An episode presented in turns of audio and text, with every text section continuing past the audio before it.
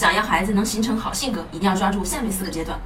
一、零到一岁半，这个阶段的孩子几乎都喜欢和自己玩，父母不要急着要孩子提高社交能力，因为现在他们正在建立对于外界的安全感。二、十个月到三岁，这个阶段的孩子呀，社交能力还不成熟，和小朋友发生冲突也在所难免，父母不要简单粗暴的批评或者表扬，而应该给孩子演示正确的社交方式。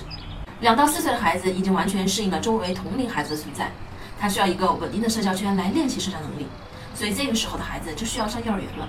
四岁以后呢，孩子有了团队合作和好朋友的概念，父母在这个阶段就会提出对孩子的社交礼仪的期望，同时学会放手，让孩子自己去探索和解决朋友之间的争端。我是不完美柚子妈妈，关注我，为你分享最有深度的育儿知识。